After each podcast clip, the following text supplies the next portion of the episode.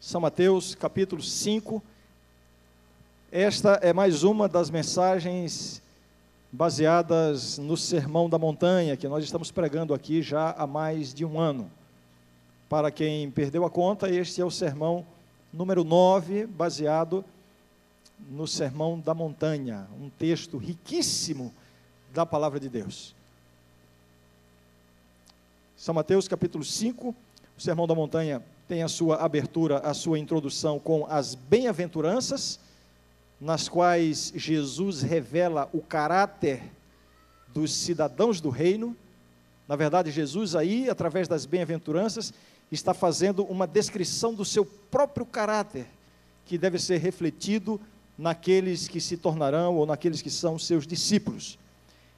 É, em seguida, a descrição do caráter dos cidadãos do reino, Jesus faz essas duas declarações metafóricas, tão, tão significativas e tão expressivas.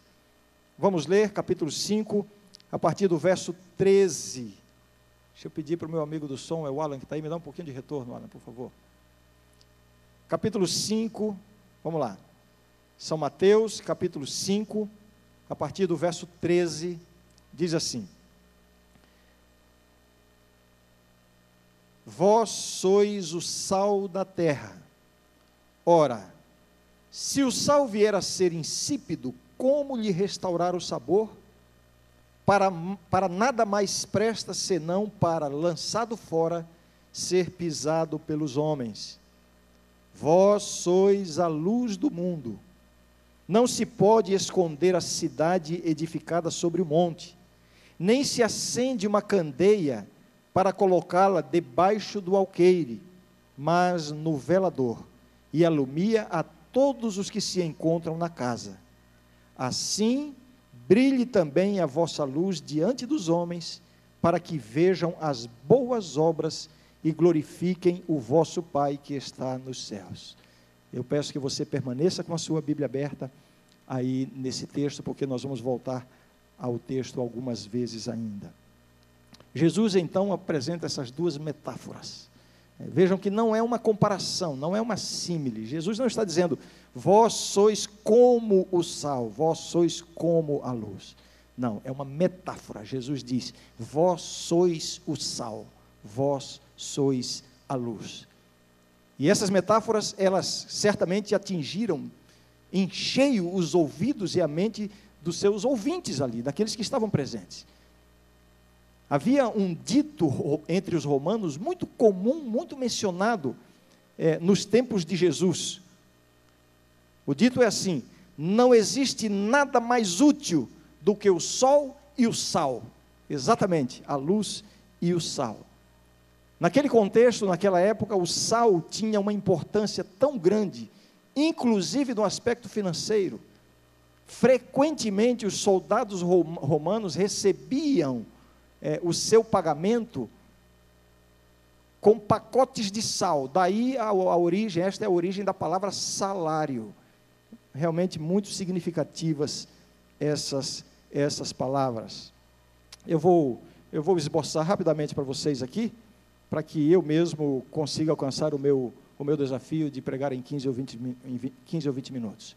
Na primeira parte da, da, da minha apresentação, eu quero explorar um pouquinho sobre a expressão vós sois o sal da terra. Em que sentido o cristão é o sal da terra? Em segundo lugar, vós sois a luz do mundo. Em que sentido o cristão é a luz do mundo? Em terceiro tópico, eu quero comentar um pouquinho sobre esta sequência primeiro sal, depois a luz. E há um elemento importante em Jesus ter falado exatamente nesta, nesta sequência. E finalmente, eu quero concluir com as advertências que Jesus faz em relação ao sal, que perde o seu sabor, e em relação à luz, que se oculta, que fica omissa. Vós sois o sal da terra. Palavras que por si só se explicam. Qual é o papel do cristão no mundo, na sociedade? Quando Jesus diz, vós sois o sal, nós devemos imediatamente pelo menos imaginar como é a atuação do sal no alimento. Em primeiro lugar, o sal se mescla com o alimento. Imagine aqui, por exemplo, é, você preparando um pão e você coloca ali a quantidade de sal adequada para o pão. O sal desaparece no meio da massa, ele se mescla completamente, ele se mistura à massa. Ele se doa completamente, porque ele se, ele se dissolve, ele desaparece. É uma ação de sacrifício, uma doação, para poder então exercer a sua influência. E qual é a influência do sal no alimento? Bem, existem tantas ações que o sal provoca no alimento, tantas aplicações do sal, mas não há dúvida nenhuma de que podemos destacar as duas principais características, ou, ou, as duas principais funções do sal. Em primeiro lugar, a principal função do sal é a função preservativa. O sal contém o avanço do processo de putrefação. Especialmente numa época onde não havia geladeiras, onde não havia onde guardar os alimentos de forma resfriada, o sal era usado para conservar os alimentos, um elemento de preservação. Mas uma segunda função importantíssima do sal, e certamente a mais apreciada por todos, o sal, ele confere sabor ao alimento. Confere sabor ao alimento. É. O meu tempo não vai permitir, mas eu havia planejado dar um presente hoje aqui para quem me dissesse é, qual é o termo que nós usamos. Eu ia chamar aqui à frente, tá, mas não vou fazer, vou fazer rapidamente. Quando uma comida está sem sal, como é que a gente chama essa comida? Está? Todo mundo sabe, né? Mas eu ia dar um presente para quem me dissesse como se escreve a palavra insosso. Ah, ia ser mais difícil, mas fica para outra vez. Estas são as funções do sal. E quando Jesus diz assim: Vós sois o sal da terra, irmãos, Jesus está dizendo exatamente isso. Nós precisamos estar mesclado, mesclados com, com as pessoas, com a sociedade. Por favor, faça uma consulta é, linguística depois do sermão, tá bom? Jesus aqui está dizendo da importância de cada cristão estar mesclado na sociedade. Um equívoco que muitos cometeram na história do cristianismo e também na atualidade é o de pensar que para vencermos as tentações do mundo, precisamos nos isolar do mundo. Existem ordens é, é, é, é religiosas que praticaram e que praticam isso até hoje. Até em nosso meio existem famílias, existem pais, por exemplo, que, para preservarem os seus filhos da contaminação do mundo, pensam que precisam isolar os seus filhos completamente do mundo. Na verdade, a educação consiste em preparar os filhos para que eles estejam no mundo. Jesus disse: Pai, não te peço que os tires do mundo, mas que os livres do mal. Nós somos o sal da terra, precisamos estar mesclados precisamos estar misturados. A única forma que o sal tem de exercer a sua influência, qual é? O único meio, a única possibilidade, é quando o sal está mesclado com a massa. Quando ele está mesclado com, com a matéria a qual ele vai exercer, sobre a qual ele vai exercer a sua influência. Precisamos estar mesclados, mesclados com o mundo nesse sentido. Né? Nesse aspecto da preservação o cristão tem o papel de refrear o processo de deterioração do mundo. Quando Jesus diz assim: Vós sois o sal da terra, implicitamente Jesus está dizendo também: o mundo está estragado, o mundo está se deteriorando, e vós sois aqueles que podem conter o avanço da maldade, da injustiça, da impiedade, do pecado. Vejam, esta é a função do cristão. Vós sois o sal da terra, mesclados ao mundo para exercer a sua função preservativa, da mesma forma como o sal dá sabor ao alimento. O cristão, o verdadeiro cristão. Irmãos, a minha mensagem de hoje é, antes de qualquer coisa, uma advertência para cada um de nós. Uma advertência para que nós possamos avaliar como está sendo a nossa vida cristã, se estamos de fato exercendo esses papéis estabelecidos aqui pelas metáforas. Vós sois o sal e vós sois a luz. O sal, ele confere sabor ao alimento. O cristão, o cristão será o sal da terra quando ele conferir sabor à sociedade. O, verdadeiro cristão, o cristão que vive com Jesus, ele é uma pessoa que ele A sua presença traz alegria, traz prazer. A sua presença revela ao mundo, revela à sociedade, revela às pessoas que existe uma forma melhor de viver. E quando Jesus diz, vós sois o sal da terra, por um lado, Jesus está dizendo, o mundo está num processo de, de deterioração. Por outro lado, Jesus também está afirmando, o mundo não tem sabor. Vós sois o sal da terra, o mundo não tem sabor. Agora, o cúmulo da tragédia do cristianismo é quando um cristão, ele mesmo, deixa o seu sabor de sal para buscar o sabor que o mundo oferece, ou os sabores que o mundo oferece. Que tragédia é essa? Quando nós devemos viver com Deus de tal maneira para que nós ofereçamos graça ao mundo. Que tragédia quando nós vamos buscar os sabores do mundo. E Jesus está dizendo aqui implicitamente: o mundo não tem sabor. Que argumentos mais você precisa? Eu quero me dirigir especialmente a meus queridos jovens, aos queridos jovens da minha igreja. Que evidência mais você precisa para se convencer de que os sabores do mundo não preenchem o vazio da alma? A fama, a riqueza, as diversões. Que evidências mais você precisa para perceber que boa parte dos famosos estão se drogando, estão eh, se embriagando, estão se matando pela depressão, pela infelicidade? Não é isto que preenche o vazio da alma? O mundo não tem sabor. Que argumentos você precisa para reconhecer que as riquezas do mundo não trazem felicidade em si mesmas? Que argumentos você precisa para se convencer de que as diversões do mundo só servem para uma coisa: aumentar o vazio que há no coração humano? Me diga aí, meu jovem, o que que sobra depois de uma noite na balada, além de algumas histórias fúteis para compartilhar com os amigos e um grande vazio na alma? Vós sois o sal da terra. Não busque os sabores do mundo.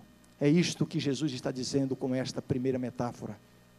Mas em seguida, Jesus diz: Vós sois a luz do mundo.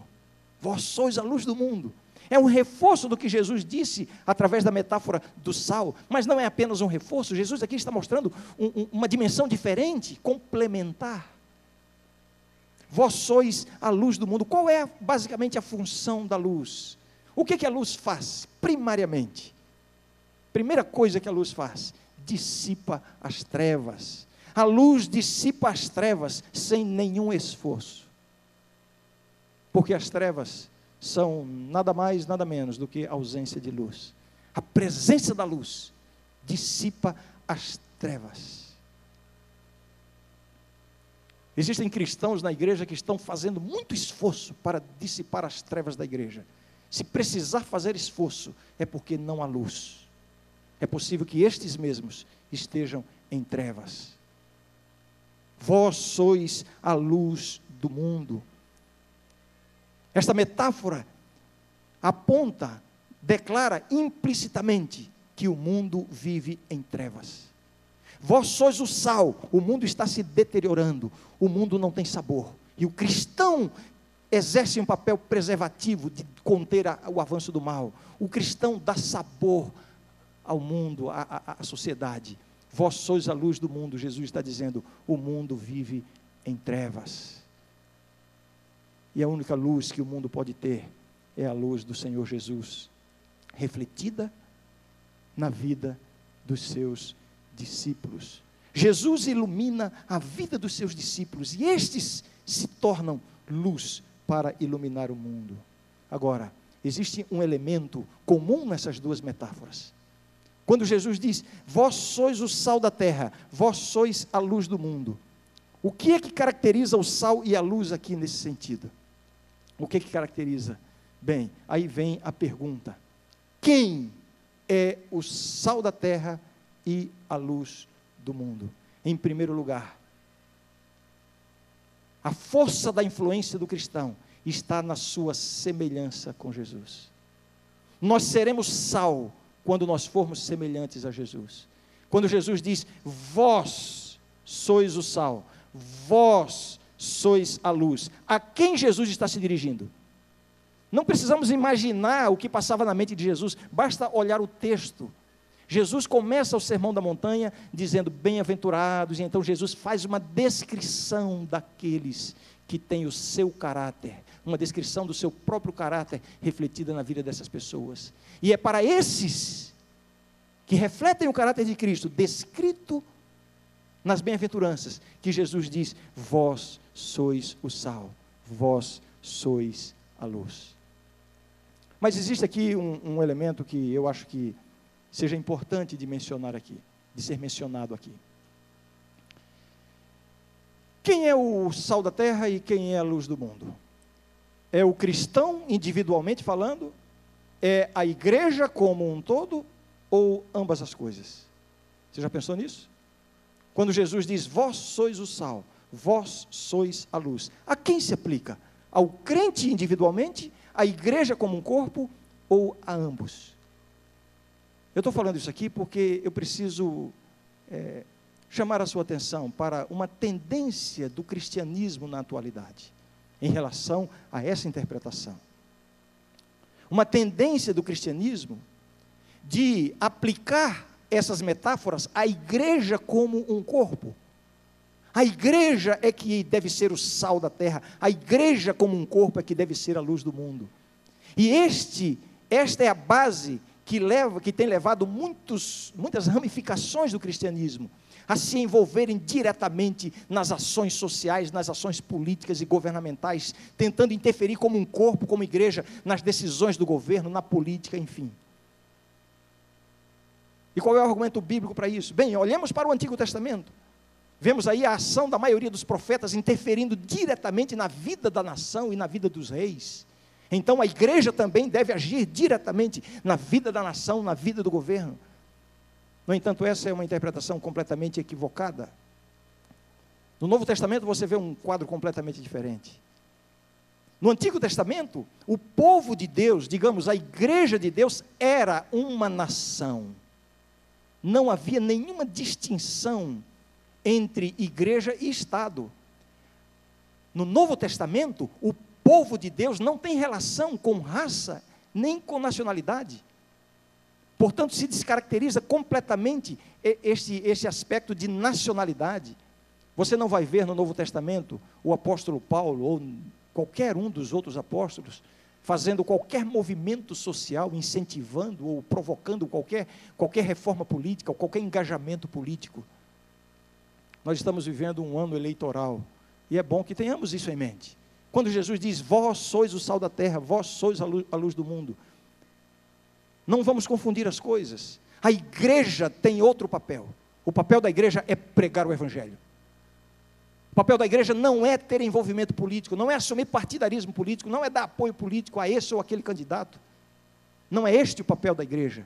Agora, quando Jesus diz, vós sois o sal da terra, vós sois a luz do mundo, ele está se dirigindo a cada indivíduo na igreja. Aí sim, existe o papel a ser desempenhado o papel de preservação da sociedade, de iluminar o mundo. E isso deve acontecer em todas as esferas da sociedade, inclusive nas, esferas políticas governamentais.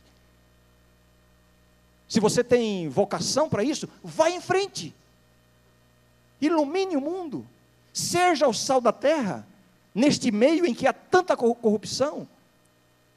Enquanto eu preparava isso aqui, eu procurei ver na história recente dos últimos séculos no cristianismo, e descobri, percebi algo interessantíssimo.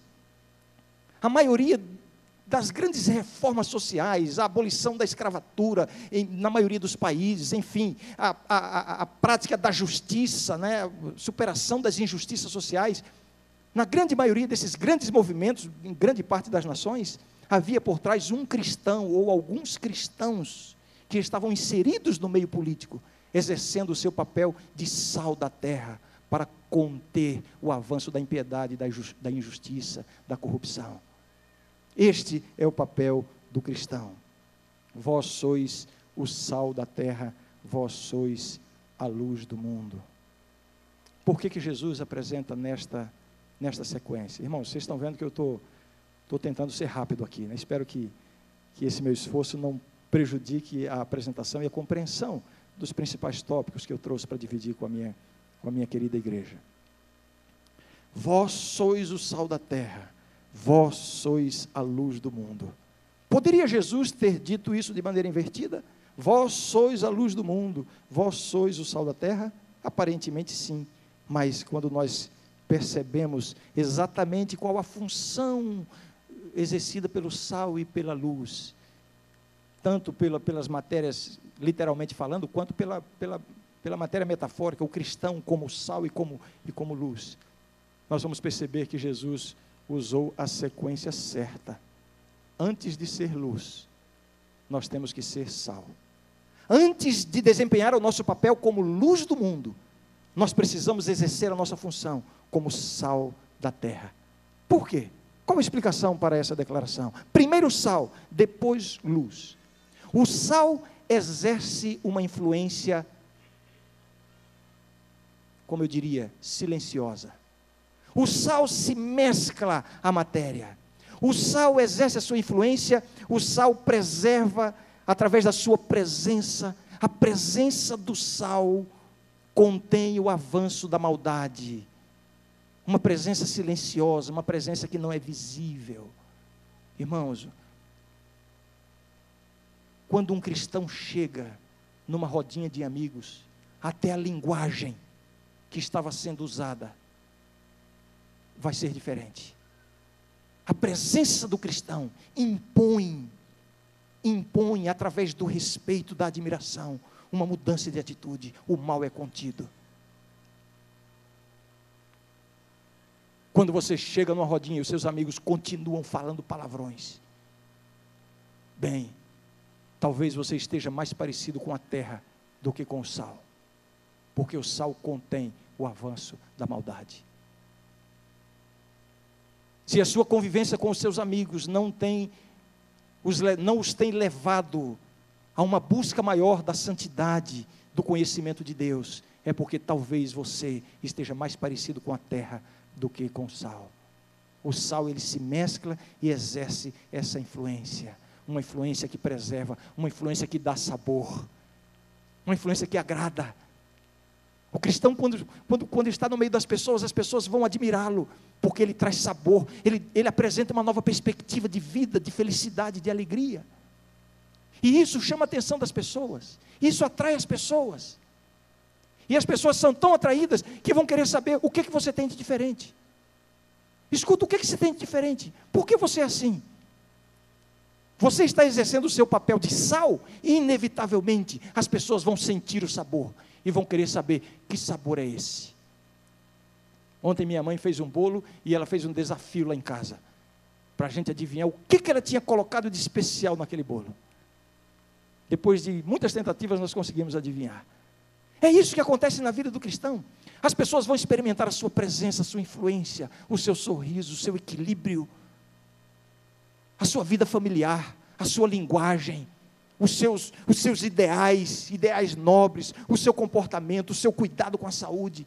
As pessoas vão observar isso e vão querer saber: escuta, o que é que você tem? Você está exercendo dessa forma o seu papel de sal.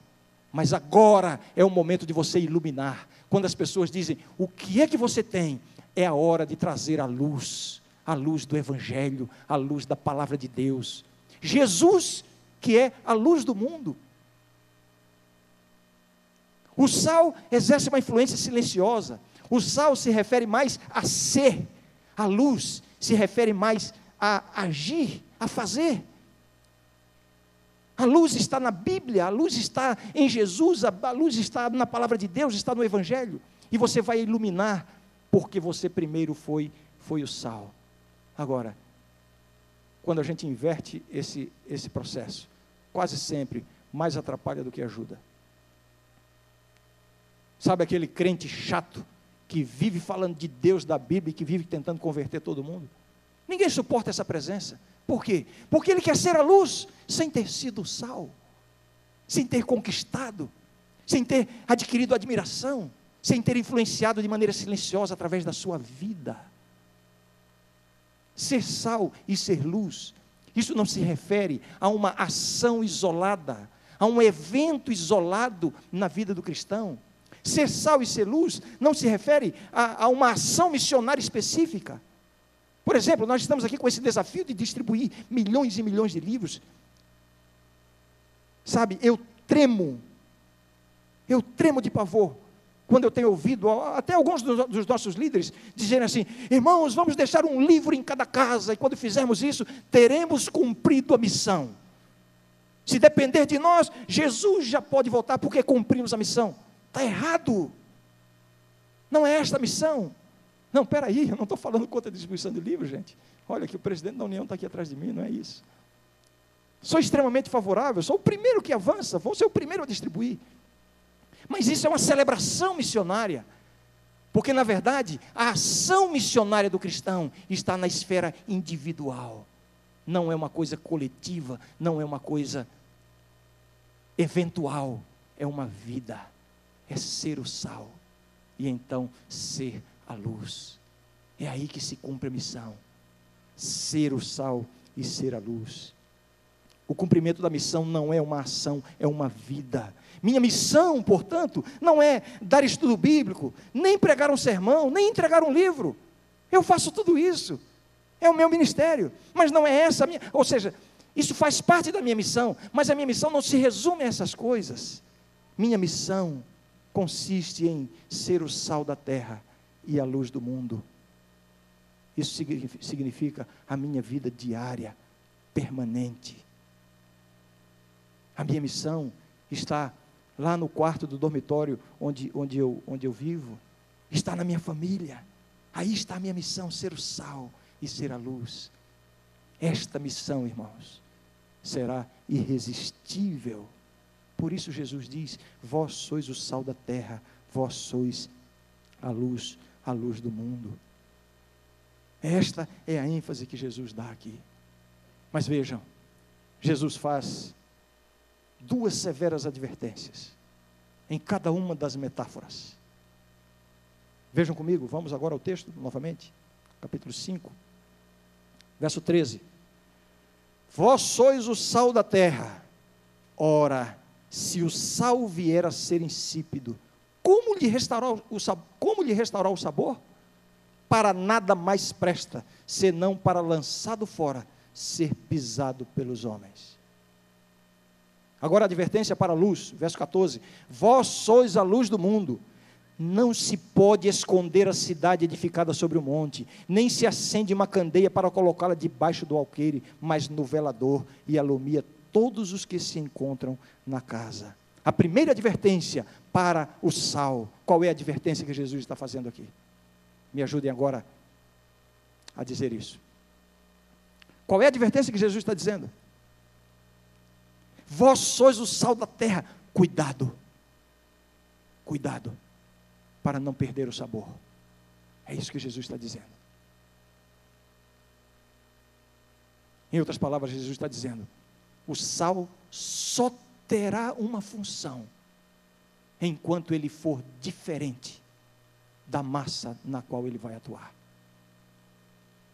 Se o sal perder a sua salinidade, qual será a diferença entre ele e a massa? Nenhuma. Perde a função. Não presta. Só presta para uma coisa: ser lançado fora e ser pisado pelos homens. O sal só terá atuação se ele for diferente. Em outras palavras, Jesus está dizendo: Vós sois o sal da terra, mas cuidado, não perca a sua identidade. A identidade do sal está no seu sabor. Onde está a identidade do cristão? Para que você não a perca. Qual é a identidade do cristão? O que é que de fato torna o cristão diferente do mundo? O que é? Bem, alguns diriam assim: ora, é a vida religiosa. Nós vimos a igreja, nós cantamos, nós estudamos a Bíblia, nós oramos, nós jejuamos, é a vida religiosa.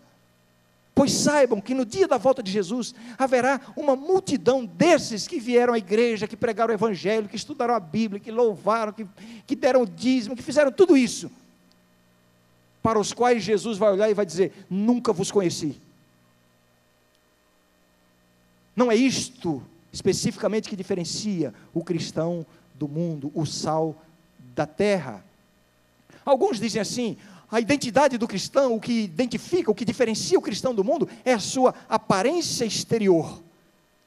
E alguns são especialistas em incentivar, não incentivar, mas em, em enfatizar tanto né, a roupa e não sei o quê.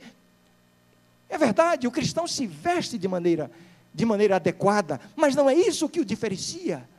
Eu tenho amigos ateus que se vestem melhor do que os cristãos da minha igreja. Não é isso que os diferencia. Alguns tendem a enfatizar que a identidade do cristão, da vida cristã, está nos aspectos da temperança cristã, o cuidado com o corpo, os alimentos e etc. Né? Ou seja, é aquela velha. Eh, como é que a gente diz aí? Me ajudem? Aquele, aquela, aquele velho chavão, né? O crente é aquele que não fuma, não bebe e não joga. É isso que identifica o cristão. Me permita um comentário que eu lembrei aqui. Outro dia alguém me dizia assim: é, se fosse assim, todo time do Corinthians seria crente. Por quê? Lá ninguém bebe, ninguém fuma e ninguém joga. Não é isso que identifica o cristão. Eu sei que alguns gostaram e outros ficaram irados. Mas tudo bem. É porque a verdade tem que ser dita. Irmãos, Jesus diz: Vós sois o sal da terra, mas cuidado, não perca a sua identidade. Não perca o seu sabor. E onde está o sabor do cristão? Não está nessas coisas. Eu não estou eliminando a importância dessas coisas. Não, aliás, eu quero enfatizar a importância dessas coisas. Temperança, religiosidade, eh, aparência exterior, mas não é aí que não são essas coisas que vão de fato identificar o cristão. Não é por aí que o cristão vai dar sabor ao mundo. A identidade do cristão está na sua semelhança com Jesus. Vós sois o sal da terra. Vós quem? Jesus disse antes: bem-aventurados os pacificadores, bem-aventurados os misericordiosos, bem-aventurados os que têm fome e sede de justiça.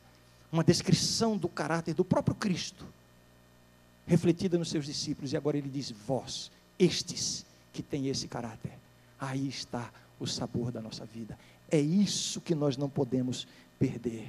O que identifica o cristão é sua semelhança com Jesus. Escute, se você perdeu o seu sabor, Jesus está dizendo uma coisa para você: você não presta para mais nada, a não ser para ser lançado fora e ser pisado pelos homens. É isso que Jesus está dizendo. Quando o cristão começa a se preocupar muito, a questionar muito essas coisas de, ah, é, escuta, a gente pode é, é, frequentar aquele lugar, a gente pode assistir aquilo, a gente pode fazer isso ou aquilo. Parece que estão mais preocupados em se parecerem com a terra do que em se parecerem com o sal. Talvez você esteja perdendo o seu sabor. E Jesus está dizendo: cuidado, se você perder o seu sabor, se você perder a sua identidade, que é a sua semelhança com Jesus, nesse aspecto, você não presta para mais nada, a não ser para uma coisa: para ser lançado fora e ser pisado pelos homens. E vejam bem: um mundo sem sabor tem remédio, o sal. Mas o sal que perde o sabor não tem remédio, tem que ser lançado fora. Você percebe isso? Vós sois o sal da terra. E Jesus faz a segunda advertência, agora para a metáfora da luz. A luz tem que brilhar. A luz só vai fazer sentido se ela for visível. Se ela for oculta, se ela ficar omissa, ela perde completamente a sua função. Ou seja, Jesus não tem discípulos secretos. Nós somos a luz do mundo. A luz não é, não é posicionada para ser observada ela mesma. A luz é posicionada para que o que está à sua volta seja visto. Cuidado para você não estar atraindo a atenção das pessoas mais para si mesmo. Se você atua como luz nesse sentido, procurando atrair a atenção das pessoas para si mesmo, o que, que acontece quando nós olhamos fixamente para uma luz? Ficamos ofuscados e vamos deixar de ver o que está à nossa volta. Cuidado com certos estrelismos. Vós sois a luz do mundo. E como é que somos a luz do mundo? Igualmente com o sal, A identidade do sal está na semelhança. Em ser sal está na semelhança com Jesus. A identidade da luz é a mesma coisa. Porque nós não temos luz em nós mesmos. Jesus disse: Eu sou a luz do mundo.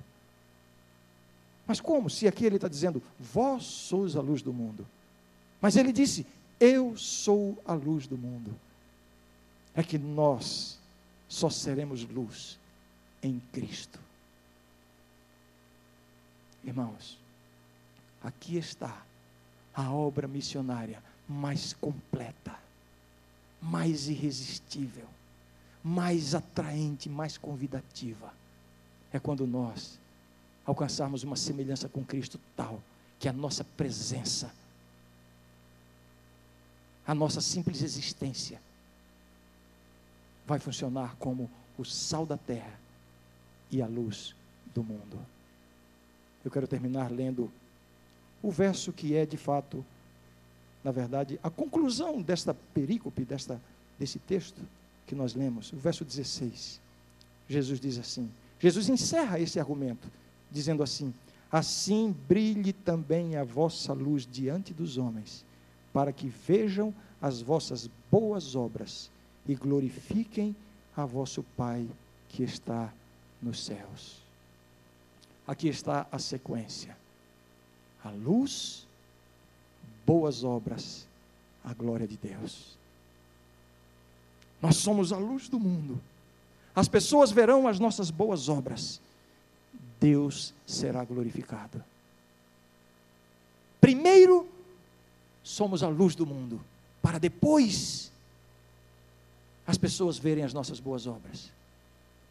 Nós temos uma tendência terrível de inverter essa sequência. Queremos chamar a, no, a atenção das pessoas para as nossas boas obras. Sabe o que, que vai acontecer? Se chamamos a atenção das pessoas para as nossas boas obras, o final é que Deus será desonrado e não glorificado. E essa tendência é uma tendência individual e uma tendência, eu diria, institucional também. É um erro quando nós, como igreja, igreja local, organização, começamos a nos vangloriar demais nas nossas boas obras, chamando a atenção das pessoas mais para as boas obras do que mesmo para a preocupação em sermos a luz do mundo. Este é o único caminho, a única forma de permitirmos que Deus seja glorificado através da nossa vida. Eu termino deixando o desafio. O desafio para buscarmos essa semelhança com Jesus. E nós temos um termômetro para medir o nosso progresso nesse sentido. O termômetro é qual é a influência que estamos exercendo sobre as pessoas. Se os seus amigos, se os seus colegas de classe, se os seus companheiros de quarto se os seus vizinhos, se os seus colegas de trabalho, se os seus superiores e os seus subalternos não se sentem atraídos a Cristo através da sua influência, é muito provável que você é um sal que perdeu o sabor e uma luz que está debaixo da mesa. Que Deus nos proteja deste equívoco. Amém.